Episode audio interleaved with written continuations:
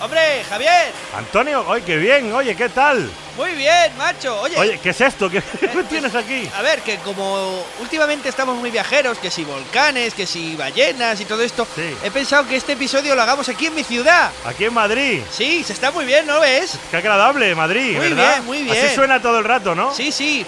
Bueno, para que te sitúes, me gustaría que pensaras en un día normal aquí, en un sitio concreto. Estamos en una obra frente al Congreso de los Diputados y a escasos metros de la Fuente de Neptuno. Qué bien, oye, un, un sitio estupendo, ¿eh? A ver, me, lo- me lo vas a contar, pero un poquito más bajo porque no oigo nada. Te, te voy contando, te voy contando, escucha. Vale, estas obras frente al Congreso, ¿en qué año nos A situamos? ver, empe- eh, empiezan en el año 2009, en verano, en agosto. eh, la intención de estas obras es eh, reformar la plaza que hay delante del Congreso y al tiempo ampliar el aparcamiento subterráneo que hay eh, también delante del Congreso. O sea que estamos en el año 2009 Sí. y quieren hacer una ampliación del parking del Congreso. Y reformar la plaza que hay delante. Vale, pues están haciendo un aparcamiento frente al Parlamento, o sea, interesa- un tema catastrófico, estupendo, vamos, no sé a quién le puede interesar, pero bueno. No ves si eres parlamentario te interesa, pero también nos interesa a todos porque en la plaza resulta que hay algo especial. Es una plaza más o menos triangular eh, y en la parte, la zona oeste, pues en los jardincillos y una estatua de la estatua de Cervantes. O sea, que corre el año 2009 Eso y es. estamos de obras en la plaza donde está la estatua de Cervantes. Correcto. Pero antes de meterme en harina y hablarte de esta estatua y de lo que esconde, te voy a presentar a la persona que nos habla. Soy Daniel Pérez Vicente, arqueólogo, y desde el 89 eh, trabajo en lo que llamamos arqueología de urgencia, en todas las obras públicas, sea en ciudad, en campo, carreteras, vías férreas, puertos. Hay que hacer un estudio arqueológico previo y luego un control y seguimiento de esas obras por si salen restos arqueológicos. Un arqueólogo de urgencia en las obras de un aparcamiento. Bueno, esto se está poniendo algo más interesante. Te preguntarás qué tipo de cosas puede encontrar un arqueólogo de urgencia en un sitio como, como Madrid. Estamos en 2009, pero unos años antes habían encontrado cosas en las famosas obras de la M30. En la M30 entre el 2004 y el 2007 que estuvimos trabajando, pues salieron mastodontes, restos de cebras, jirafas, del Pleistoceno y del Mioceno. Claro. 5 o 10 millones. Eso en los túneles del AV30. Sí, sí. Oye, yo me acuerdo de una anécdota de Dani De Vito, no sé si es real, pero decía que cuando vio Madrid con tantas excavaciones, dijo, "Ah, esta ciudad va a ser estupenda cuando encuentren el tesoro, ¿no? No encontraron oro, pero sí fauna del Mioceno, como habéis escuchado. Pero bueno, volvamos a las obras frente al Congreso. Venga, eh, había mencionado que querían hacer un aparcamiento y que debían mover una estatua, la estatua de Cervantes. Es. ¿Qué tenía de particular esta estatua? La, la estatua en sí se sabe que es, se- mm, es de 1835, eh, que además es la primera estatua de un civil, digamos. Mm, Hasta ahora había en Madrid estatuas de religiosos y de reyes, pero esta es la primera estatua que hacen a un escritor Bueno, y lo que menos le preocupaba en aquel momento de obras era lo de la estatua, ¿no? A ver. Claro, lo que esperaban encontrar los arqueólogos era algo mucho más antiguo debajo. Una cosa que nos atraía, nos preocupaba es que pueden salir restos eh, anteriores a la fundación de Madrid, de la Edad del Hierro, época romana, porque estábamos cerca del lo que llamamos Arroyo Castellana, el Paso del Prado. En principio era lo que nos preocupaba, pero nadie es- nos preocupamos sobre la estatua de Cervantes, porque estaba ahí, además la habían forrado, la habían cubierto muy bien, para que no se manchara ni se estropeara. Vale, yo estoy viendo que no se trata de lo que había debajo, me estás llevando a la estatua, no encontraron nada debajo, pero la estatua tenía algo de especial. ¿Qué, qué es lo que tenía? Como me conoces, ¿eh? Bueno, pero espera, vamos poco a poco. Tómate un café conmigo y escucha.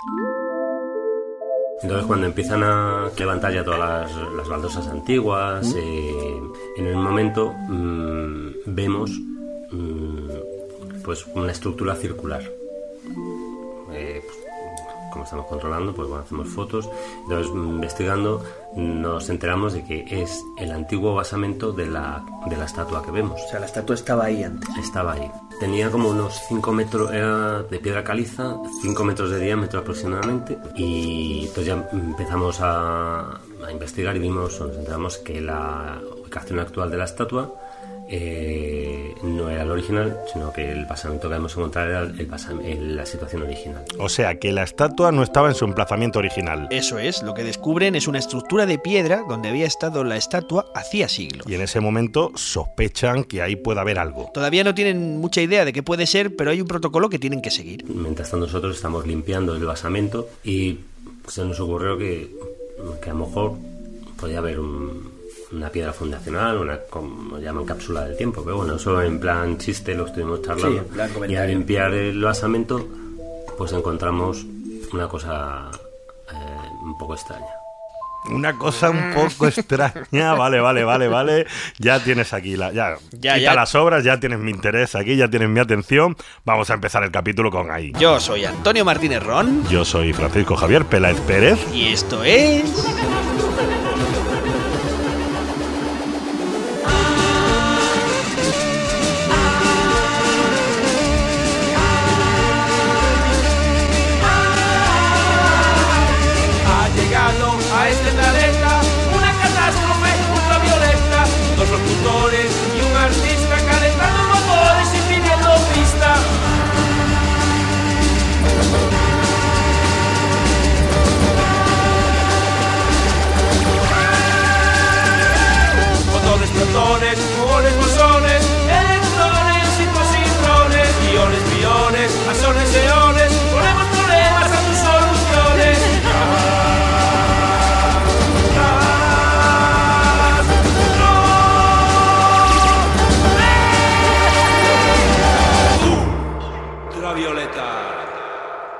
Recordamos que estamos en Catástrofe Ultravioleta, un programa que no hubiera sido posible sin vuestra generosidad, que nos apoyasteis en el crowdfunding. Ni sin la ayuda de la Cátedra de Cultura Científica de la Universidad del País Vasco y la Fundación Euskampus. Y estábamos en las obras de la plaza frente al Congreso en 2009. Y el arqueólogo Daniel Pérez acaba de encontrar ahí, no sé, un antiguo basamento de una estatua, Una cosa rara. una cosa extraña ahí detrás. Venga, vamos a ver qué es. ¿Es el arca perdida de, de- Indiana Jones? ¿Qué es esto? No te precipites porque las historias de la arqueología no van tan rápido como en el cine. Vamos a dejar que Daniel siga con el relato. Eh, bajamos unos centímetros en la había superficial y vimos una piedra rectangular con una argolla de hierro. La piedra era de granito, el resto de la estructura era caliza, así que encima llamaba el blanco de la caliza, el gris de la- del granito. Era como una, una estructura que albergaba algo debajo. Sí, era un, pues, un- Una tapa. Sí, como una tapa, con una argolla. Entonces, eh, pues eh, lo encontramos los arqueólogos, pero mm, rápidamente lo tapamos, lo mantuvimos en secreto y se lo comentamos otra vez también a la técnico. Ella se adelantó la cita. Ya no era al día siguiente, sino que vinieron Se dieron más prisa. ese día. Pero ya les comentamos, les adelantamos que podía ser una piedra fundacional o una cápsula del tiempo. Venga, quita eso ya, quita esa tapa que había, una cápsula del tiempo. Bueno, para aquellos a quienes no resulte familiar el término, quizá conviene empezar por definir de qué hablamos. ¿no? Venga, vamos a, a centrarnos. Busco aquí en internet y leo esta definición. Una cápsula o caja del tiempo es un recipiente hermético construido con el fin de guardar mensajes y objetos del presente para ser encontrados por las generaciones futuras. En otras palabras, un mensaje de las personas que vivieron en el pasado a las que vivimos en el futuro. Una costumbre que, bueno, viene de muy atrás y que aún se sigue manteniendo. Hay in- indicios que en, en la Grecia clásica y en los monumentos y templos romanos eh, a veces eh, ponían una piedra fundacional en los templos, por ejemplo.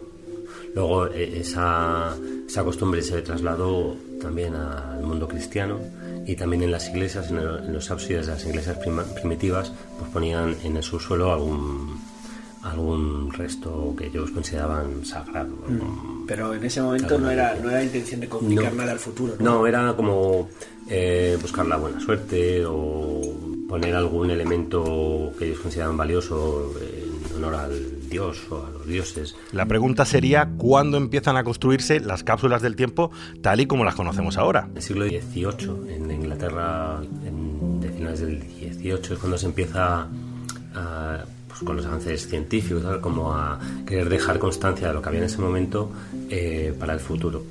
Y empiezan a dejar estas cápsulas del tiempo en algunas estatuas, monumentos. Es decir, que esta costumbre pasó de Inglaterra a Francia y es posible que con el tiempo llegara a España a través de los franceses. Venga, vamos a volver a las obras de la Plaza del Congreso. Vamos allá. Porque me- yo he escuchado a Daniel que decía que tras descubrir que había una tapa con apariencia de ocultar algo, pues debían de ser como discretos, no decir mucho. Mantener un poco el secreto. Primero se mantiene mucho secreto, porque claro, para la gente pues enseguida pues el tesoro, aquí las monedas, el, oro, pues em, se mantiene en secreto. Eh, también se habla con el jefe de obra, pues esa zona se, se vaya, pues bueno, en teoría para proteger el basamento. Y entonces, pues, eh, pues hay que dice el técnico que hay que levantar esa piedra, pero tiene que haber presente un, un restaura, una restauradora o un restaurador. Claro, yo me imagino que esto no se puede abrir así como así, de cualquier manera. Sí, hay que ser muy cuidadosos, llamar a todos los técnicos y cuidar que no trascienda. Pero ante un acontecimiento como este, claro, era difícil que la noticia no se filtrara. Lo que pasa que el, el hallazgo, pues bueno, es difícil mantenerlo en secreto y trasciende en el Congreso de Diputados que hay que se ha encontrado alguna piedra fundacional y tal. Empieza a correr el rumor. Sí, y ya periodistas del Congreso pues se acercan, nos preguntan, entonces ya hablamos con la técnica de la comunidad, digo, no se puede mantener esto más en secreto, esto hay que sacarlo ya, hay que abrirlo, hay que levantarlo, porque están aquí que vienen periodistas pues, del país, venían del mundo, de la razón, de ABC, venían a preguntar, claro, nosotros no podíamos decir nada, no, sí, ha salido el basamento, ya, pero nos han dicho que, ya, no, no, no, claro, haciéndonos un poco los disimulados. Y eso que por entonces no se había estrenado todavía lo del Ministerio del Tiempo, ¿eh? Sí, bueno, pero lo que se estaba fraguando era una historia digna de la mejor ficción. Así que llegó el momento de averiguar qué había allí. Nos dan día y fecha, creo que ya era a principios de diciembre de 2009. Mm, Vienen técnicos de la comunidad, también viene el director general de patrimonio, pero luego lo que fue la extracción estuvo el técnico, el director general, el jefe de obra y estuvimos los arqueólogos y la restauradora. Levantamos la, la argolla. Levantaron la argolla ya. Venga, ¿qué vieron? Dímelo ya. Uno se imagina las caras de los presentes iluminadas por una luz amarilla como en Pulp Fiction, ¿te acuerdas? Al levantar la tapa. Sí, el tesoro, ahí lo tenemos. Y como, eran como las 11 y, pico, 11 y media de la mañana, 12 de la mañana, pues ya, ya estábamos todos, pues se levanta eh, la argolla. Eh, y encontramos una caja rectangular de plomo. Indicio de que ahí había algo importante. Claro, entonces pues ya se confirmó que eso en efecto era pues lo que llamamos la cápsula del tiempo de la estatua, de, de este monumento. ¿Tenía alguna inscripción la caja? No, era completamente lisa, negra, en muy buen estado el plomo, mm, bueno, una caja de plomo y claro, eh, eso no se puede abrir ahí, tiene que estar en unas Claro. condiciones pues, de luz, de humedad, etcétera, para, porque no se sabía lo que había dentro. Claro, estaba completamente sellada. Bueno, pues ya tenemos una caja de plomo completamente sellada. ¿Y ahora qué? Vamos a abrirla, ¿no? Vamos a ver qué hay. No se puede todavía, espérate. Hay que no. llevarla al Museo Arqueológico Regional que está en Alcalá de Henares. Se contacta con el director del museo, Enrique Bacalano, y ese mismo día, pues eh, en el coche llevamos la, la caja a- al museo. Se instala en una, en una caja que tienen ellos de humedad constante. Entonces se puso ahí y pues nos citamos todos, se dejó una semana más o menos ahí, y nos citamos todos un viernes para abrir la caja. Ellos tenían que dejar pasar el tiempo, así que hagamos nosotros un salto temporal. Una semana después se reúnen los técnicos y las autoridades y por fin, Y por fin ya abren la Por caja. fin. Abren la caja. por fin, Viví con un- una pequeña sierra, mm, ¿cómo se llama?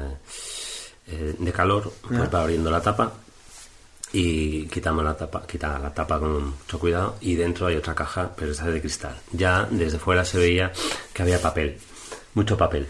Había libros, eh, pequeños paquetitos. Había un- como una colección muy bonita de cosas eh, muy, muy colocada. Una caja dentro de otra caja. Me, me- tiene, me- vamos, está jugando con mi cerebro, Antonio. ¿Qué eran esas cosas tan cuidadosamente colocadas? desde fuera y sin abrir, todavía no lo pueden saber. Tienen que seguir abriendo esta serie de recipientes. Venga, ¿abren la segunda caja o no? Aún falta otro permiso. Otro. llaman a Ignacio González, a no sé qué, eh, pidiendo permiso para abrir la caja de, crist- la de cristal. La técnica de la comunidad dice, claro que podemos, estoy aquí yo como responsable. Bueno, dan el permiso una hora después y todo se abre. Por fin, Por fin. abrimos la tercera, la quinta, la sexta caja. Bueno, ahora que ya os tengo en estado de máxima tensión, es el momento de que viváis esta experiencia conmigo. Mira lo que pasó al abrir la caja. Al abrir eh, mm, ese- esa tapa de cristal, de pronto invadió toda la sala un olor a insecticida, pero potentísimo. ¿A Rápidamente- insecticida? Sí, sí. No sabe muy bien te- qué insecticida era. eh, era como un DDT. Tremendo. Rápidamente, pues los restauradores que ellos tienen más conciencia de lo que pasa, rápidamente dicen, váyanse, quítalos todos de aquí. Metimos todos, nos apartamos, nos pusimos mascarillas. Mascarillas, de pronto allí había un olor a insecticida enorme y tuvieron que evacuar. Eso es, porque al destapar algo tan antiguo se puede producir un efecto tóxico que haga enfermar a las personas que estaban allí. Hizo gracia porque cuando eh, abrimos la tapa de cristal y empezó a expandirse este olor a DDT, pues alguien dijo, la maldición de Tutankamón. ¡Vamos a morir! el, el mito de la man... Claro, entonces la gente se salió rápidamente por todos lados, ahí como... Claro. ¿Y no, qué nos va a pasar? Le preguntaban a las... A las ¿Qué nos va a pasar? Pues bueno, no, no pasará nada, ¿no? No os preocupéis, eso ya lo veremos.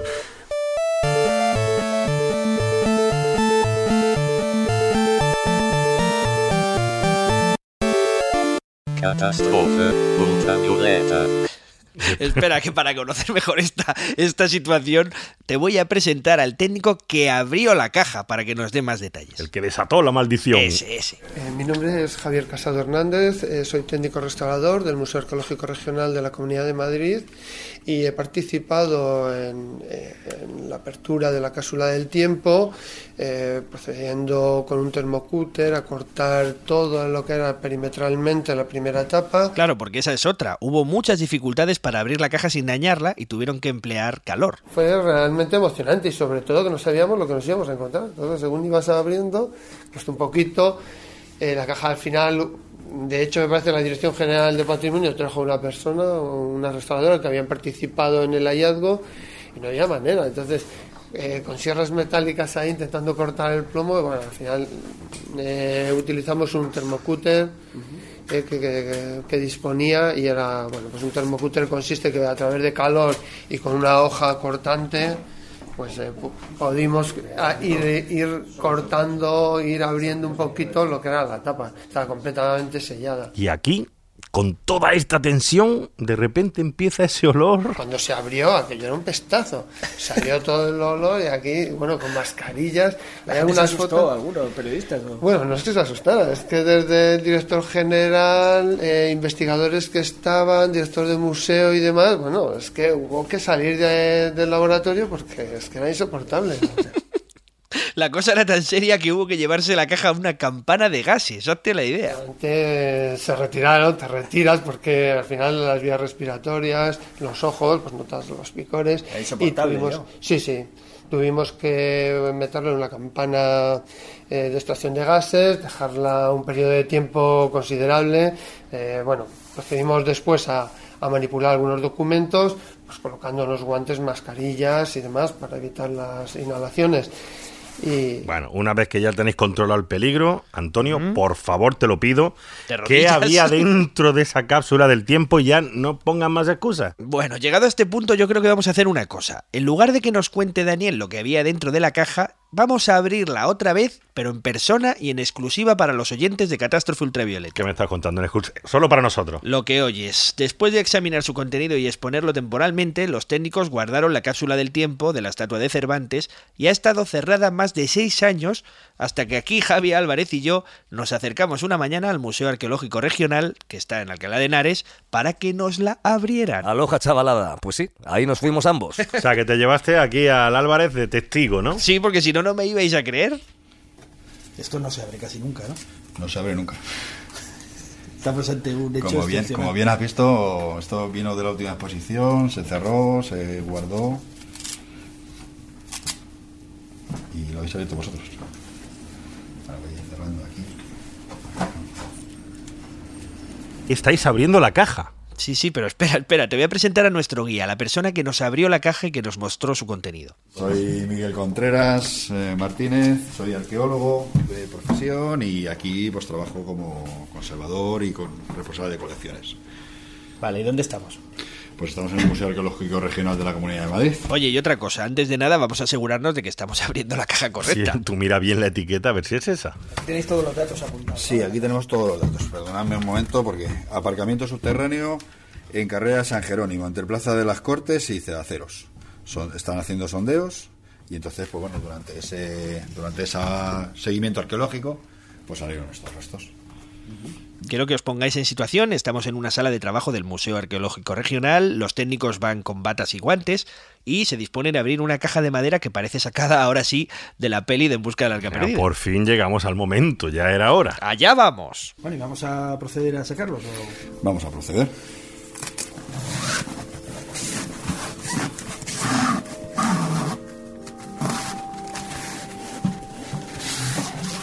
Esto Mola, eh, que mola. estáis escuchando es el sonido real de el desembalaje de la caja. Esto es como sacar un tesoro de un... Claro, sí, sí. Es que es un tesoro. Exactamente, es lo que es. Claro. Un tesoro, sí, sí. Por lo que veo, los propios arqueólogos se emocionan igual que tú ante un hallazgo de este, de este tamaño. Claro, ¿no? porque es muy poco frecuente hacer algo así, lo cuenta el propio Miguel. Estos, estos datos son muy especiales para los arqueólogos porque son, son cosas que no se han tocado. O sea, que eso, eso se enterró ahí y no lo ha tocado nadie durante pues, 300, 400 años. Y es que añade otro dato, encontrar una cápsula del tiempo intacta es algo realmente excepcional. Y más siendo algo que tiene más de 200 años. Eh, de las cápsulas del tiempo que existen en España que se han encontrado, esta debe ser de las más... Lo normal, tenemos varias en el museo además, curiosamente, y lo normal es que estén expoliadas. O sea, que tengamos solamente el revestimiento de plomo y tenemos varias. Pero enteras, enteras, mm, yo no, las- yo no conozco, no tengo un seguimiento especial, pero hay muy poquitas. Muy probablemente en poquitas. el mundo también sea una de las que mejor conservadas están. Posiblemente, posiblemente sí, sobre todo, bueno, más que la propia cápsula en sí, eh, los documentos que hay dentro que son espectaculares, ya lo verás, si quieres verlos, los miramos, porque esos son documentos que se han conservado muy, muy bien, muy, muy bien, han aguantado muy bien. Y seguimos abriendo cajas para ver los documentos.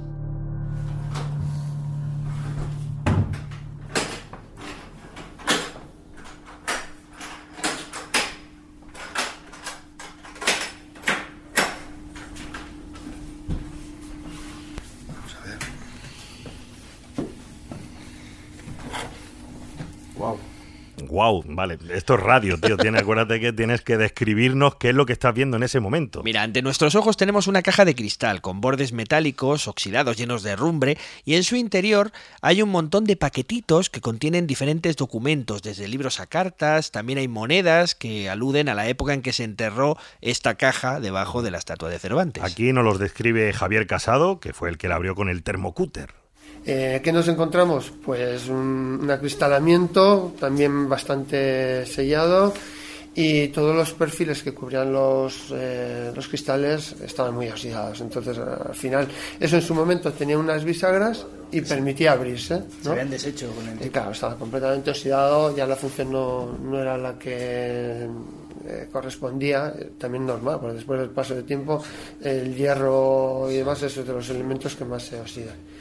Y nada, pues decidimos al final a retirar parte del junquillo este que había y nada, quitamos el cristal y bueno, a desenvolver papelitos porque todo estaba envuelto, colocado, a veces precintado, lacrado algunos de ellos. Leo aquí en el informe oficial que la cápsula contenía 41 documentos, incluidas dos ediciones del Quijote impresas en Francia. Ay, qué, qué ganas tengo yo de tener esto, ¿eh?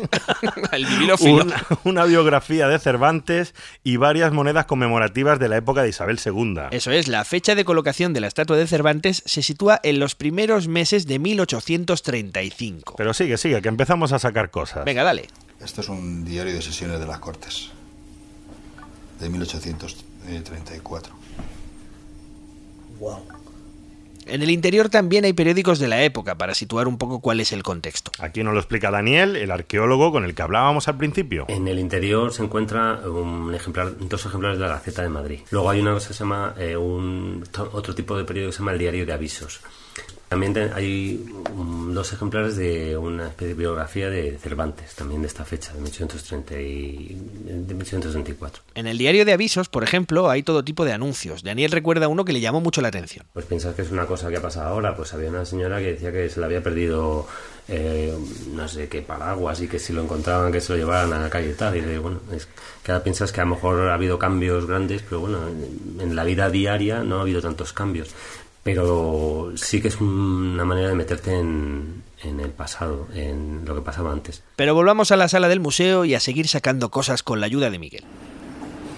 Y luego, bueno, pues aquí hay más documentos, algunos grabados que también había.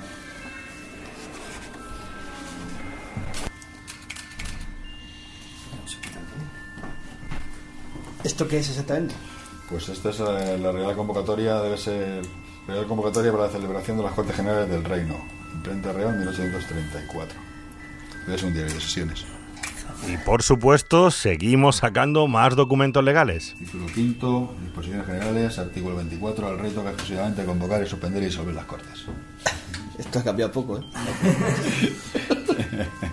Para que os hagáis una idea, tenemos una mesa en la que hemos puesto un auténtico despliegue de documentos, todos históricos cuidadosamente colocados, amarillentos por el tiempo. ¡Qué envidia! ¡Papeles viejos! Como te gustan. Qué chulo, tío. Esto es como si yo saco ahora mis apuntes de Co. Eh, yo los cogería con, con más guantes quizás que él. ¿eh? Habría que. El de Madrid también, 1834, Qué todavía la fecha, este 13 de diciembre. Este es el que me dijo Daniel que había un anuncio de, de- de una señora que había perdido el paraguas. Bueno, y aparte de las bromas y de las anécdotas, una de las cosas que más llama la atención es lo bien conservado que está todo dentro de este tipo de cápsulas. Si estáis escuchando en el audio, hay un clic, clic, clic. Ese es Javier Álvarez Sí. haciendo fotos y os las podéis encontrar en la página en la catástrofeultravioleta.com. ¿Dónde las vamos a subir? Eh, sí, sobre todo en el estado de conservación en el que se encontró es, es, es rarísimo. De hecho, nosotros tenemos alguna otra caja de, eh, del tiempo y bueno, pues eh, ya todo el interior lo mismo pues eh, ha sido, bueno, pues, o está en mal estado o se ha perdido. Y la caja en plomo pues también es un material muy frágil y generalmente pues está muy deformada, con procesos de corrosión, de alteración. Y bueno, en este caso, quizá pues al estar en un monumento, eh, el grado de conservación es mucho, fue mucho mejor, estaba intacta. Esto es el sueño de cualquier arqueólogo, de cualquier conservador, todo perfecto. Ya te digo, habla otra vez Miguel. Documentos tienen valor testimonial, pero en sí mismos tampoco son documentos muy valiosos para saber cosas, ¿o sí? Hombre, sí que son valiosos, claro, efectivamente. Muchos de estos, hombre, seguramente esto haya copia, en las propias cortes haya copia de todo esto. Pero encontrarlo donde están y luego eh, están eh, junto con otro tipo de materiales, junto con otro tipo de. con el diario de avisos. La verdad es que hay muchas, seguramente habrá muchos de ellos que no se hayan conservado copias. Entonces serán, eh, vamos, a mí personalmente como arqueólogo me parece más interesante encontrar esto donde se ha encontrado, en la cápsula del tiempo, que en la biblioteca del diario de, la- de las Cortes. ¿no? Que ahí no tendría ninguna gracia, ¿no? Bueno, que ahí sabes que lo tienes. Ya en su contexto, ¿no? Claro, ahí sabes que lo tienes. No, hombre, es que esta es una de las cosas, es una de estas cosas que los arqueólogos siempre queremos que nos pase y nunca nos pasa. Encontrar una cápsula. Encontrar una cosa que nos diga la fecha y nos diga y nos hable bien de la sociedad. con la intención de ser encontrado en el futuro. Claro, efectivamente. O sea, este tipo de cosas. Ya ves que es todo puramente emocional porque los objetos de la caja al final no tienen un gran valor, digamos, eh, material desde el punto de vista económico. Claro, pero- es un valor histórico, ¿no? De todas maneras, uno espera encontrar algo ahí que, que- que sacuda, que cambie toda la historia y no, no, no, todo, no puede ser. todo no puede ser. ¿Y qué te habría gustado encontrar en la caja? La verdad es que cuando encuentras una cosa de esas no te piensas que... mm, Porque yo creo que a lo mejor piensas, no, a ver, yo no, eh, la gente piensa, bueno, un tesorillo de monedas o de oro, no sé, no. O algo muy relevante, un mensaje político que no se conociera. Sí, la, eh, la verdad es que mm, cuando abrieron eh, la caja pues piensas de todo, ¿no? Que puede haber, luego cuando van saliendo cosas relacionadas con Cervantes, con la situación política del momento, pues es verdad que te imaginas, pues no sé, a lo mejor, quién es, no sé, del presidente de las Cortes que había en ese momento, algún documento pues a quien lo vea así como Desvelando algún lea secreto. esto, Isabel II era un hombre o así. no sé. Pero sí, sí, eh, diciendo algo. Algo escandaloso, ¿no? sí, Que, sí. que Pero cambiara. era todo muy prudente, muy institucional, muy. Esta gente tenía ganas de encontrarse algo, no sé, Napoleón era de Cuenca, algún documento raro, ¿Te, ¿no? te imaginas? Sí, sí, pero bueno, ahora vamos en serio. ¿Cuál era la intención de esta cápsula del tiempo? Bueno, ahora profundizaremos más, pero aparentemente la idea era conmemorar y recuperar la figura de Cervantes, que había sido olvidada por aquella época, ¿no? Por eso metieron los ejemplares del Quijote, encargaron la estatua, incluyeron sus biografías. Sí, de Rondón creo que allí intentaron colar un mensaje político también. Claro, porque introdujeron una biografía del general Mina, que era un liberal de la época, y otros documentos documentos que parecían pues tomar partido hacia la apertura del sistema. ¿no? Aquí nos lo cuenta Javier Casado. Todas estas láminas, incluso muy bien enrolladitas, con sus cordones y tal. Bueno, en el fondo tenían un mensaje, ¿no? ¿Cuál crees tú que podía ser el mensaje? ¿Qué intención? Mm, No sé, no sé, hombre, un homenaje, por supuesto, a Miguel de Cervantes y quizá también pues al, al liberalismo, a la época esta política que era un poco convulsa, pues bueno, reconocimiento a la libertad. eh, Daniel Pérez también insiste en esta idea, nos da más detalles. Con lo que meten, además de la conmemoración de Cervantes y del Quijote, pues es un poco dar la idea del liberalismo que está empezando en ese momento a, a, a abrirse paso. Oye, pues mira, al final resulta que sí, que sí, hemos encontrado un tesoro. Lo ves, lo ¿Eh? ves, La incrédulo. historia, la historia de esta cápsula del tiempo que unos hombres dejaron en 1835 para que los encontráramos nosotros, los oyentes de Catástrofe Ultravioleta. Eso es, y lo que da que pensar, lo que es bonito del fondo del asunto, es eh, preguntarse qué intentaban contarnos estas personas, a fin de cuentas. No sé muy bien, la verdad es que no, no se me ocurre. Todos dejamos algún, alguna huella de nuestro paso en algún sitio, pero... mm, y tampoco piensas cuánto tiempo va a estar eso ahí, ¿eh? porque sabes que en algún momento alguien va a, a encontrar esa cápsula del tiempo. Y además en esta había indicios de que habían puesto la cápsula del tiempo, que pasa que, pues que si no investigas en esos documentos, pues tampoco la vas a encontrar. Sí, un poco dejar su, su huella en el, en el futuro. Dejar su huella en el futuro. Esto es lo más interesante de las cápsulas del tiempo, pensar en lo que quedará de nosotros dentro de 200 o de 300 años, qué le podemos decir a los habitantes del futuro. Y otro aspecto muy bonito de esta historia es que podría haber seguido enterrado en el subsuelo de Madrid durante otros 200 años o vete tú a saber si para siempre. Y como eso no, en principio no lo iban a quitar, es decir, pues quitaron todas las baldosas y salió, pero luego iban a poner baldosas encima, de que iba a quedar cubierto otra vez. Pues si no llegamos a investigar o a indagar o a buscar un poco en esa argamasa y encontrar esa, esa loseta con la argolla, pues ahí estaría todavía. Ojo, porque la cápsula del tiempo podría haber estado para siempre olvidada y que nadie la hubiera encontrado. Claro, ese es uno de los riesgos de las cápsulas del tiempo, que quizás se han perdido para siempre. Y eso a pesar de que están por todas partes. Pero la idea es que, nuestra- sabe que que nuestras ciudades están eh, debajo de las ciudades la gente no es consciente de que hay un mapa del tiempo que está que está lo que tú decías sí, sí. excavas en el paseo del Prado y, puedes ir hasta la época romana o donde Y además eh, eh, es eso, lo que te he dicho, es mm, mm, bajas de los de las aceras y, y tienes restos de todo tipo, eh, sobre todo de época islámica, que es lo que mm, hay más ante, ah, más de época medieval, pero eh, en cualquier excavación, de- en cualquier obra que hagan en Madrid, pues para eso estáis vosotros también vais allí pasado. para ver si hay algo que merezca Claro, la claro, pena sí, salvar sí. Así que ya sabéis, queridos oyentes, cuando andéis por la calle, cuando vais por vuestro barrio, cuidado porque debajo de vuestras zapatos Hay historias. hay historia escondida. Y como colofón os voy a dar una noticia. Después de sacar la cápsula de Cervantes... No, no me lo digas. Metieron otra. Eso es. Hubo una idea, de hecho, como temporalmente se trasladó también para limpiar, se ha metido otra cápsula del tiempo. ah sí Ujú. eso es muy bueno Sí, no lo sabía Se ha metido. eh, Otra en la estatua. Sí, en la estatua actual. ¿Y qué? ¿Qué es lo que hay dentro de esta cápsula? Ah, amigo mío, para saberlo te toca esperar otros 200 años.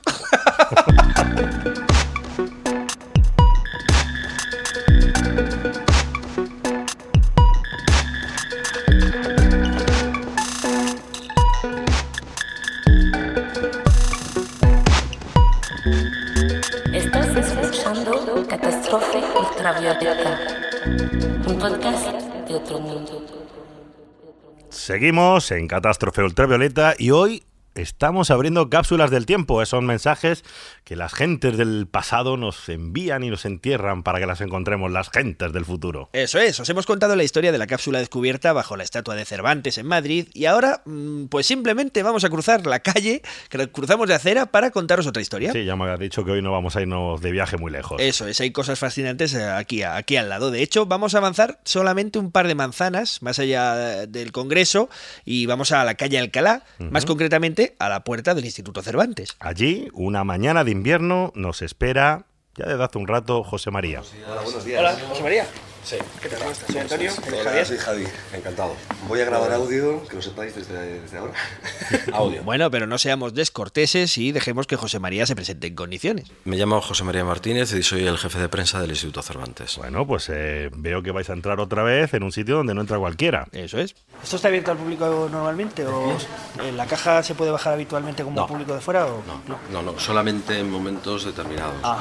Eh, no, por eso no sería un lío eh, tremendo. Claro. Y aparte, A lo mejor un día al año o algo así. O... pues por ejemplo, el Día del Español, que es en, que es en junio, eh, pues sí, Bueno, pues ahí lo tenéis, lo estáis escuchando. Estamos en el Instituto Cervantes, bajando en el ascensor hacia un sitio, un sótano que no conoce todo el mundo, y en un lugar que es una institución que vela por el buen uso del español en todo el mundo. Y os estaréis preguntando qué tiene que ver esto con las cápsulas del tiempo. Para saberlo, dejemos que se abran las puertas del ascensor y accedemos al sótano, donde lo primero que nos encontramos es... Javi, díselo tú. Pues nos encontramos con una puerta brutal, enorme y gigantesca, de más de un metro de ancho, que da paso a la cámara acorazada del edificio. Estáis en las tripas de un antiguo banco.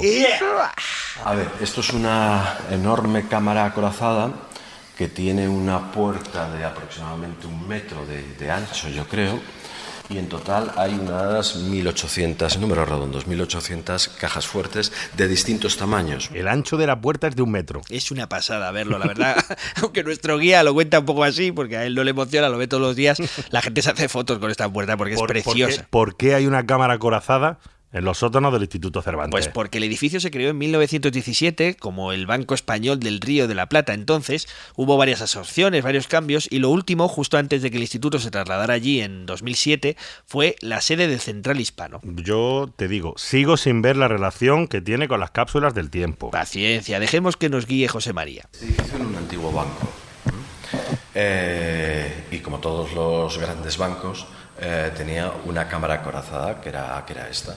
Entonces, cuando el Instituto Cervantes se traslada aquí, empiezas a pensar y dices, bueno, ¿y ahora a qué podemos dedicar esta enorme cámara acorazada? Que por lo demás es hasta la misma marca de las que se atracan en los bancos, en las películas. ¿no? y, y dándole vueltas, el razonamiento fue, vamos a ver, si aquí la gente antes depositaba valores, es decir, joyas, documentos, mmm, dinero incluso, pues vamos a hacer que se continúen depositando valores, pero en este caso, como esto es una institución cultural, valores relacionados con la cultura. O dicho en otras palabras, se les ha ocurrido convertir la cámara acorazada en una gran cápsula del tiempo para la cultura. En este caso, un lugar en el que escritores y artistas pueden dejar su legado. Y poner una fecha para que se abra en el futuro. Tiene un carácter real y también simbólico. Es decir, el carácter real es que cualquier, cualquier, una personalidad de la cultura puede depositar algo aquí que para ellos sea muy querido y que aquí está completamente preservado hasta el año que ellos decidan. Normalmente todos han puesto una fecha que previsiblemente sería muy posterior a su muerte. ¿Mm? Eh, y luego tiene un carácter simbólico también, es decir, ir constituyendo poco a poco una especie de memoria de la cultura. Este precioso proyecto se conoce como la Caja de las Letras y lleva, aunque lleva en marcha pocos años, oye, pretende perdurar en el tiempo. El primer autor fue Francisco Ayala, que eh, en, fue a, a, principios, aquí no pone el mes, pero fue creo que fue en el mes de enero o febrero de 2007. ¿Por qué? Pues porque era el decano de las letras españolas. En aquel momento Francisco Ayala tenía 100 años, todavía vivió dos o tres años más, y lo que depositó se abrirá en 2057. Resumiendo este proyecto, lo que hacen aquí es que invitan a diferentes artistas a guardar lo que quieran en alguna de las 1800 cajas fuertes que tienen. Y allí ellos eligen en qué momento del futuro se pueden abrir. Eso es, mira, vamos a hacer un pequeño recorrido viendo las fechas. El, la de Elena Poniatowska se abrirá el 21 de... el 4 es abril, ¿verdad? Sí, el 21 de abril de 2024. Está relativamente cercano. Eh, José Emilio Pacheco es el que ha puesto la fecha más lejana, que es el 21 de abril de 2110. Ana María Matute, sin embargo, hay que abrirlo en el año 2029, en el año 2028 el legado de Juan Marsé, en el 2051 el de Caballero Bonal, en 2035 el de Nuria Espert, el de 2161, no, más, más lejos todavía, claro, más, al, más lejano todavía que el de José Emilio Pacheco, el de Víctor Ullatek que hay que abrirlo el 6 de junio de 2161. El bailarín y coreógrafo. ¿Sabe algo de que puede haber dejado? No. No. Eso es lo bonito, porque los autores, en muchos casos, no sabemos qué han dejado dentro de esas cajas. Claro, el misterio, esa es la gracia, la guinda de este proyecto tan impresionante. Vamos a ver, esta es otra parte importante. Lo que deposita la gente eh, lo puede anunciar o no. Hay algunos que lo han anunciado y otros, sin embargo, lo han, pref- han preferido mantenerlo en secreto. Y entonces hay algunas cajas que no sabemos exactamente qué es lo que hay. Ni idea. Ni idea. Eso está muy bien, porque aquí se añade ese componente de misterio, ¿no? ¿Qué querrá decirle el autor a la gente del futuro? Pues ojo, porque hay algunos legados que pueden ser un auténtico bombazo, ¿eh? A ver, desde ese año 2007 depositan un legado todos los premios Cervantes. ¿Mm? Entonces, el próximo, que va a ser el día 21 de abril, eh, será Juan Goitisolo, que es el premio Cervantes de este año. Eh, y luego pues hay pues, artistas plásticos como Tapies, poetas o escritores que no son premios Cervantes como Carlos Edmundo de Ori, la bailarina Alicia Alonso, cineastas como, como Berlanga. Berlanga parece, pero no seguro, que depositó un guion inédito. Pero, pero no seguro, ¿eh? Eso es lo que más o menos sugirió ¿Que se abrirá su en? hijo, que se abrirá en 2000, ¿qué? 21. Dos- 2021, efectivamente. Qué bueno, qué bueno. O sea, es un guion inédito de Berlanga, que a lo mejor lo tenemos en 2021, que está ya aquí al lado. Es una idea que es muy de Berlanga, ¿no? Totalmente, para una peli suya, ¿no? Pero no solo hay obras de escritores, también hay partituras. Sí, de hecho creo que la aportación más original la ha hecho precisamente un músico. Sí, escucha, escucha. Yo creo que la más, no sé si llamarla original, pero también impactante, de los que se saben, es la de Luis de Pablo. Porque Luis de Pablo, El compositor. sí, el compositor, eh, dejó, una, entre otras cosas, una partitura inédita que hay que interpretar por primera vez el día que se muera. Esta no tiene fecha, es el día que se muera. Exacto. Por eso aquí no, no hay fecha. Lo depositó eh, hace un año, hace menos de un año, en eh, el 11 de junio de 2014 y no tiene fecha de apertura, claro. Qué bueno, qué gran artista Luis de Pablo. O sea, es capaz de sorprender incluso después de morirse. Oye, por cierto, ¿qué es lo que habrá compuesto? O sea, algo triste, algo alegre. ¿Te imaginas para- que se para queda su propio, con- para su propio entierro? Claro, imagínate que se queda con todo el mundo y al abrir la caja encuentran una partitura de reggaetón, por ejemplo. Bueno, no creo, no creo. Venga, vo- volvemos, vamos a volver a lo serio. Sí, vamos a porque centrarnos. entre los legados del futuro no solo hay obras, ¿verdad? No, también hay quien deja objetos personales que han significado mucho para sus vidas. Una de las cosas que dejó Elen- Elena Poniatowska fue una insignia eh, que llevó, llevó durante la Primera Guerra Mundial su padre, que era un príncipe polaco. Y entonces ella lo había conservado y su familia a lo largo de todo el siglo XX y es una de las cosas que ha depositado aquí. Bueno, yo veo que hay mucho artista, mucho pintor, mucho escritor, pero no habéis mencionado en ningún momento algún representante del mundo de la ciencia. Oye, pero lo hay y muy digno, ¿eh? Bueno, o mejor dicho, muy digna. Está Nuria Spert, Víctor Ullate, Cristóbal Hafter, que dejó alguna partitura también como compositor. Hay una científica. Sí, la científica Margarita Salas sí dijo lo que había depositado, y es su primer cuaderno de protocolo. El protocolo es ese cuaderno en el que los científicos van anotando sus investigaciones, el desarrollo de sus investigaciones, eh, incluidos los errores que cometen para que otros no, no lo repitan. Y entonces ella depo- depositó aquí el cuaderno de protocolos eh, que llevaba en Nueva York cuando era discípula de Severo Ochoa. Y esto es precioso, ¿eh? Dejar para la posteridad el cuaderno de notas con tus errores. No se me ocurre nada más científico, ¿eh? Qué bueno, bueno, ya veis qué bonita esta idea de cápsula del tiempo, la de juntar un montón de, un montón de elementos de distintos ámbitos de la cultura y de mirar hacia el futuro. Y fíjate las cosas que podemos encontrar, ¿eh? De aquí a unos años, claro. Pero dentro de, de 100 años, encontrar, encontrar un manuscrito inédito, un guion inédito de Berlanga, por ejemplo, pues hombre, no está nada mal. ¿Eh? Y quien dice eso, dice quizá una partitura de, Cristóbal Hafter, un poema o una, serie de poemas de José Emilio Pacheco. Eh, bueno, José Emilio Pacheco, una de las cosas que dejó era, la, si no me equivoco, la máquina de escribir que utilizó durante cuarenta y tantos años para escribir sus poesías. Una máquina donde escribió poemas como este. Me vas a leer un poema de José Emilio Pacheco. Sí, solo unos versos de su poema Inmemorial, donde habla del paso del tiempo precisamente y lo que queda de los días. Escucha. El misterioso día se acaba con las cosas que no devuelve. nunca nadie podrá reconstruir lo que pasó ni siquiera en este más cotidiano de los mansos días. Oh, qué bonito, Antonio. no somos nada, ¿eh? No somos nada. Ay.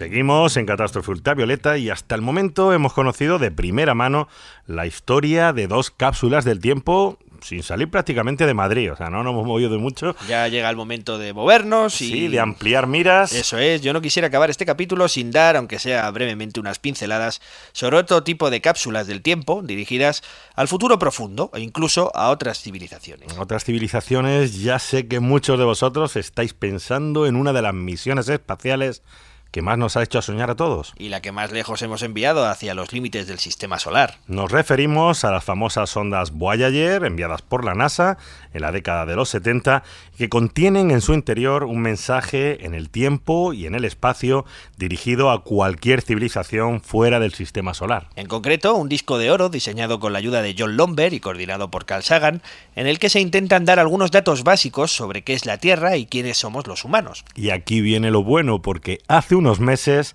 Antonio, tú tuviste la oportunidad de hablar en persona con el mismísimo John Lomber, que colaboró con Sagan en este, bueno, y en unos cuantos proyectos más. Tuve el honor y la suerte de tener una larga y agradable conversación con él y por supuesto hablamos de cómo se diseñó aquel disco.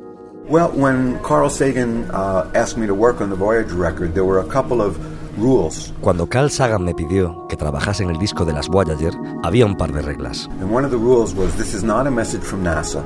This is not a message from the United States. This is a message from the whole world. Y una de ellas era, esto no es un mensaje de la NASA, no es un mensaje de los Estados Unidos, es un mensaje del mundo entero. So we did our best to have pictures and music and greetings and everything to try to give a global. Así que hicimos lo que pudimos para conseguir imágenes, música, lecturas, todo tipo de material para intentar dar una perspectiva global. Se calcula que estas ondas tardarán aproximadamente unos 40.000 años en alcanzar las proximidades de la estrella más cercana a nuestro sistema solar. El propio Carl Sagan dijo que era como lanzar una botella dentro del océano cósmico.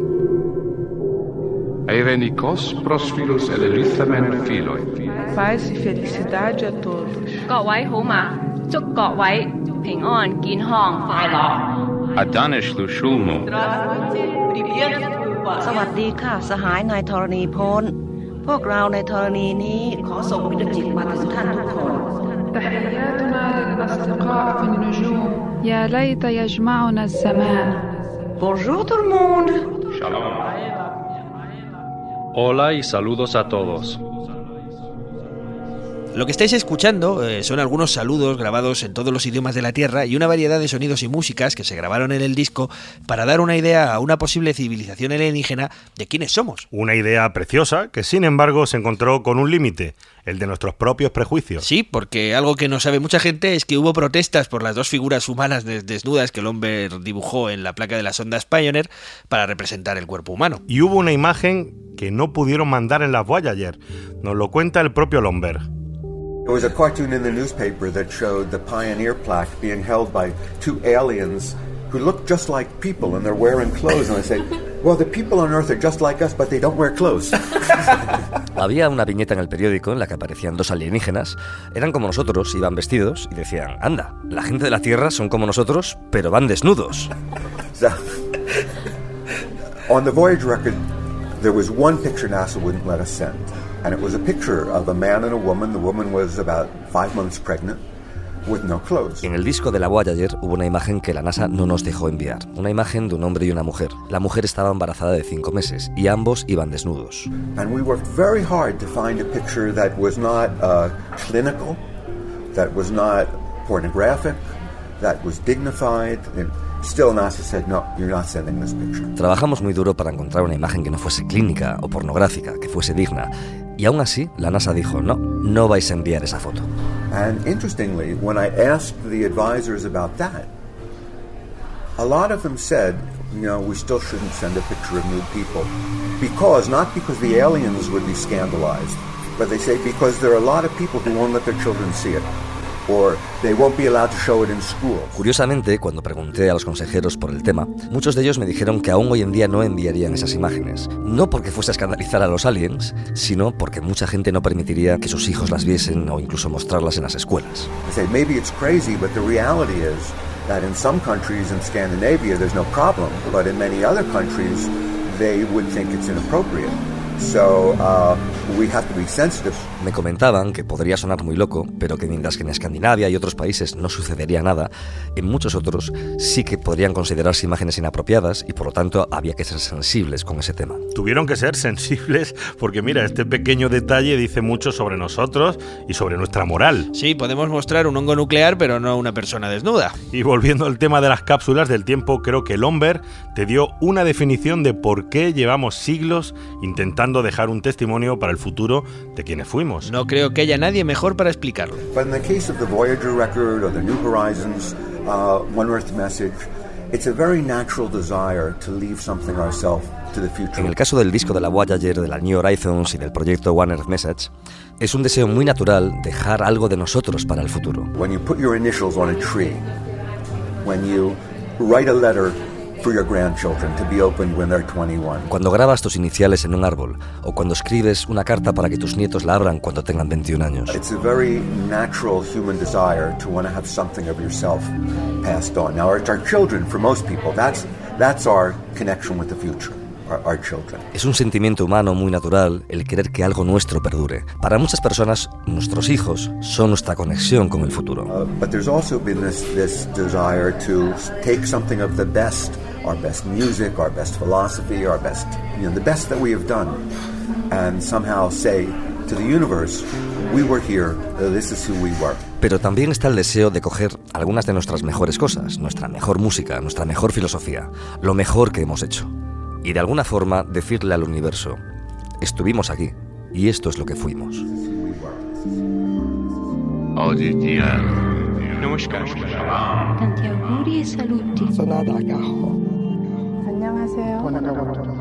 Hello from the children of planet Earth. Cierra los ojos.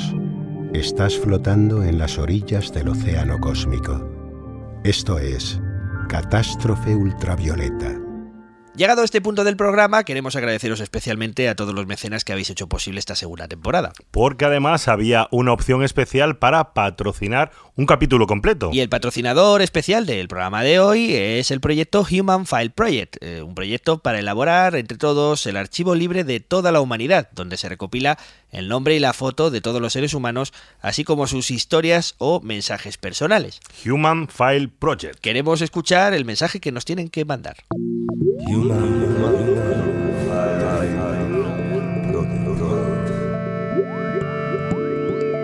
Hola, soy Rafa. Hola, soy Cristina. Somos integrantes del equipo de Human File Project, un proyecto para recopilar el archivo de todos los seres humanos de que han existido en la Tierra. Consiste en archivar a todas las personas que han vivido, viven y vivirán en el planeta. Cada uno tiene su perfil, pone su cara y dice lo que para él ha sido lo más importante y deja un testimonio. Y patrocinamos Catástrofe Ultravioleta porque nos encanta. Muchas gracias. Muchísimas gracias a los compañeros de Human File Project porque no se me ocurre un mejor patrocinador para un programa como el de hoy del que estamos hablando justamente de mandar mensajes y de unir a toda la humanidad. Bueno, nos está quedando un catástrofe redondo. O sea, me dan ganas de ir al jardín y empezar a hacer ahí un agujero, meter mi cápsula del tiempo. No veas. No, no, conociéndote, estoy seguro de que tú solo meterías discos de Mark Knopfler, de los Dire Straits. en Libro fin. antiguo, así, sí, hombre, pero hay que explicarle a las nuevas generaciones y a las próximas que algunos teníamos en este tiempo teníamos criterio O y gusto estropear, musical. estropear el gusto de la gente para los restos.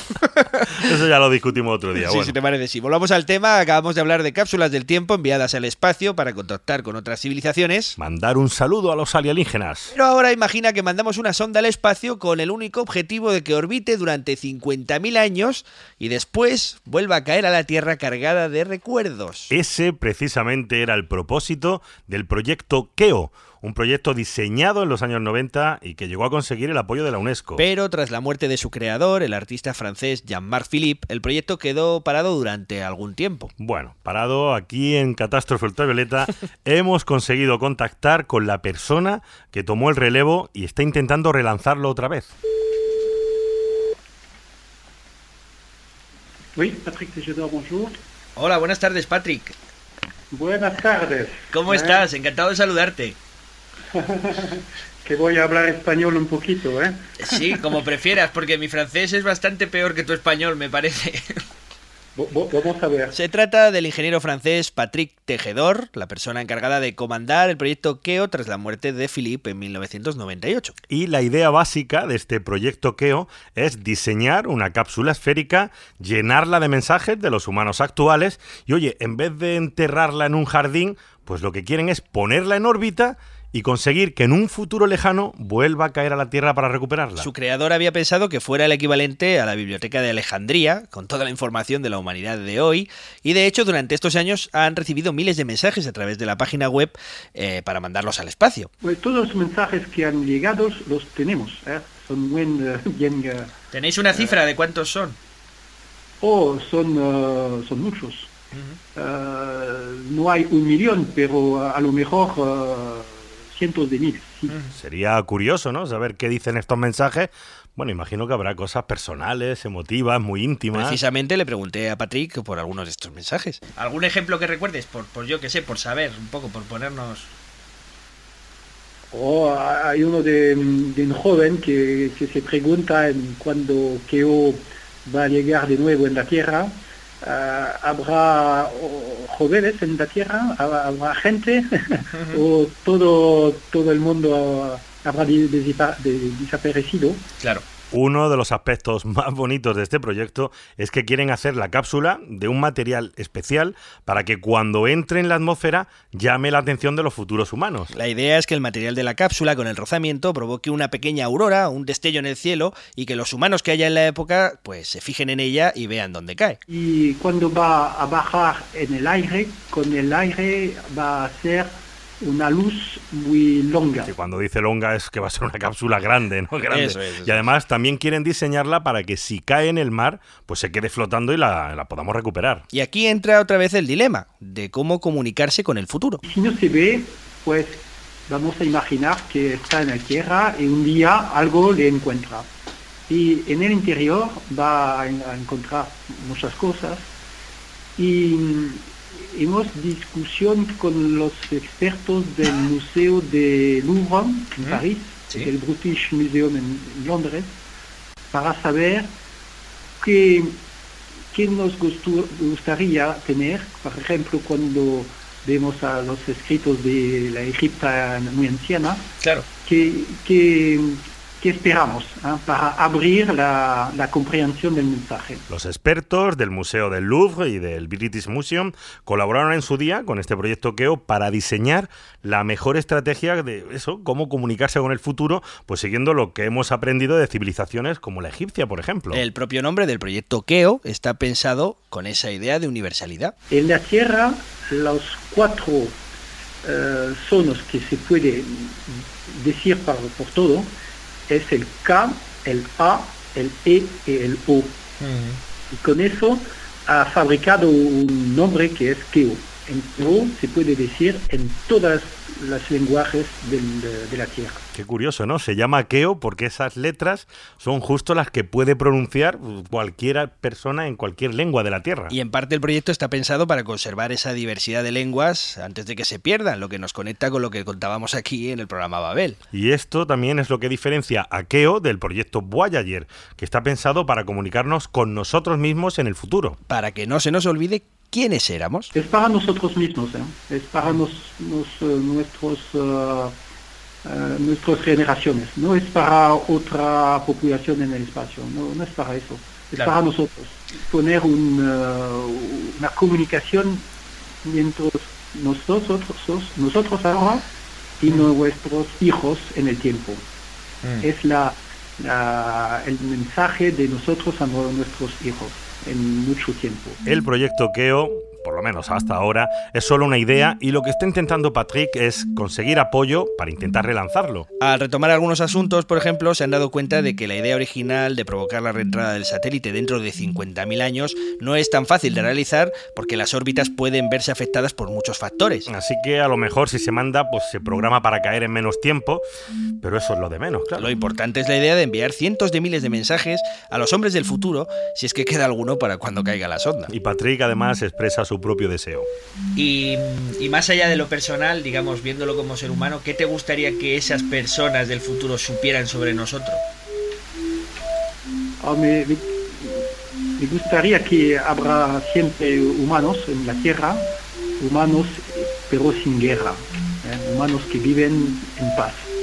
Eh, me parece muy importante para el futuro. Y con este deseo, con esta idea tan bonita de comunicarnos con nosotros mismos, Ay, eh, qué bonito. vamos a cerrar este capítulo de cápsulas del tiempo. Esperamos que hayáis disfrutado tanto como nosotros y que sigáis ayudándonos a difundir este podcast en redes sociales y con el boca a oreja. Además, tenemos que dar las gracias, como siempre, a todos los que nos habéis apoyado para esta segunda temporada. Queremos expresar nuestra gratitud a la Cátedra de Cultura Científica de la Universidad del País Vasco y a la Fundación Euskampus. En las voces estuvimos a Antonio Martínez Ron. Yo, que soy Javier Peláez. Y a los mandos de la edición y producción de ambientes sonoros, nuestro artistazo de cabecera, Javi Álvarez. Aloha, chavalada futura. Recuerdo que tenéis más capítulos en nuestra web, catástrofeultravioleta.com, y estad muy pendientes para los siguientes que llegan. Nada, aquí los tenemos. Mm, procurad ser muy felices y hasta, la próxima, queridos.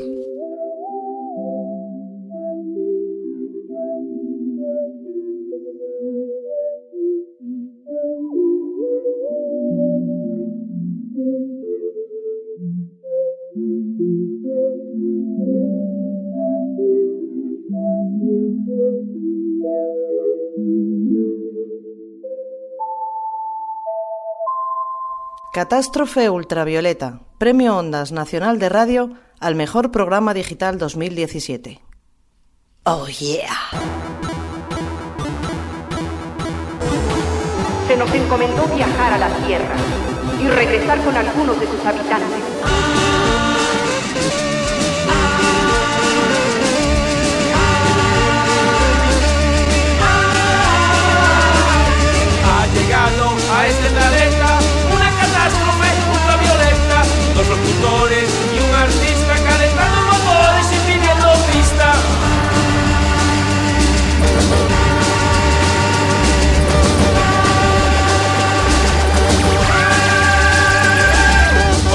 Protones, muones, bosones, electrones positrones, iones, biones, asones, eones, ponemos problemas a tus soluciones.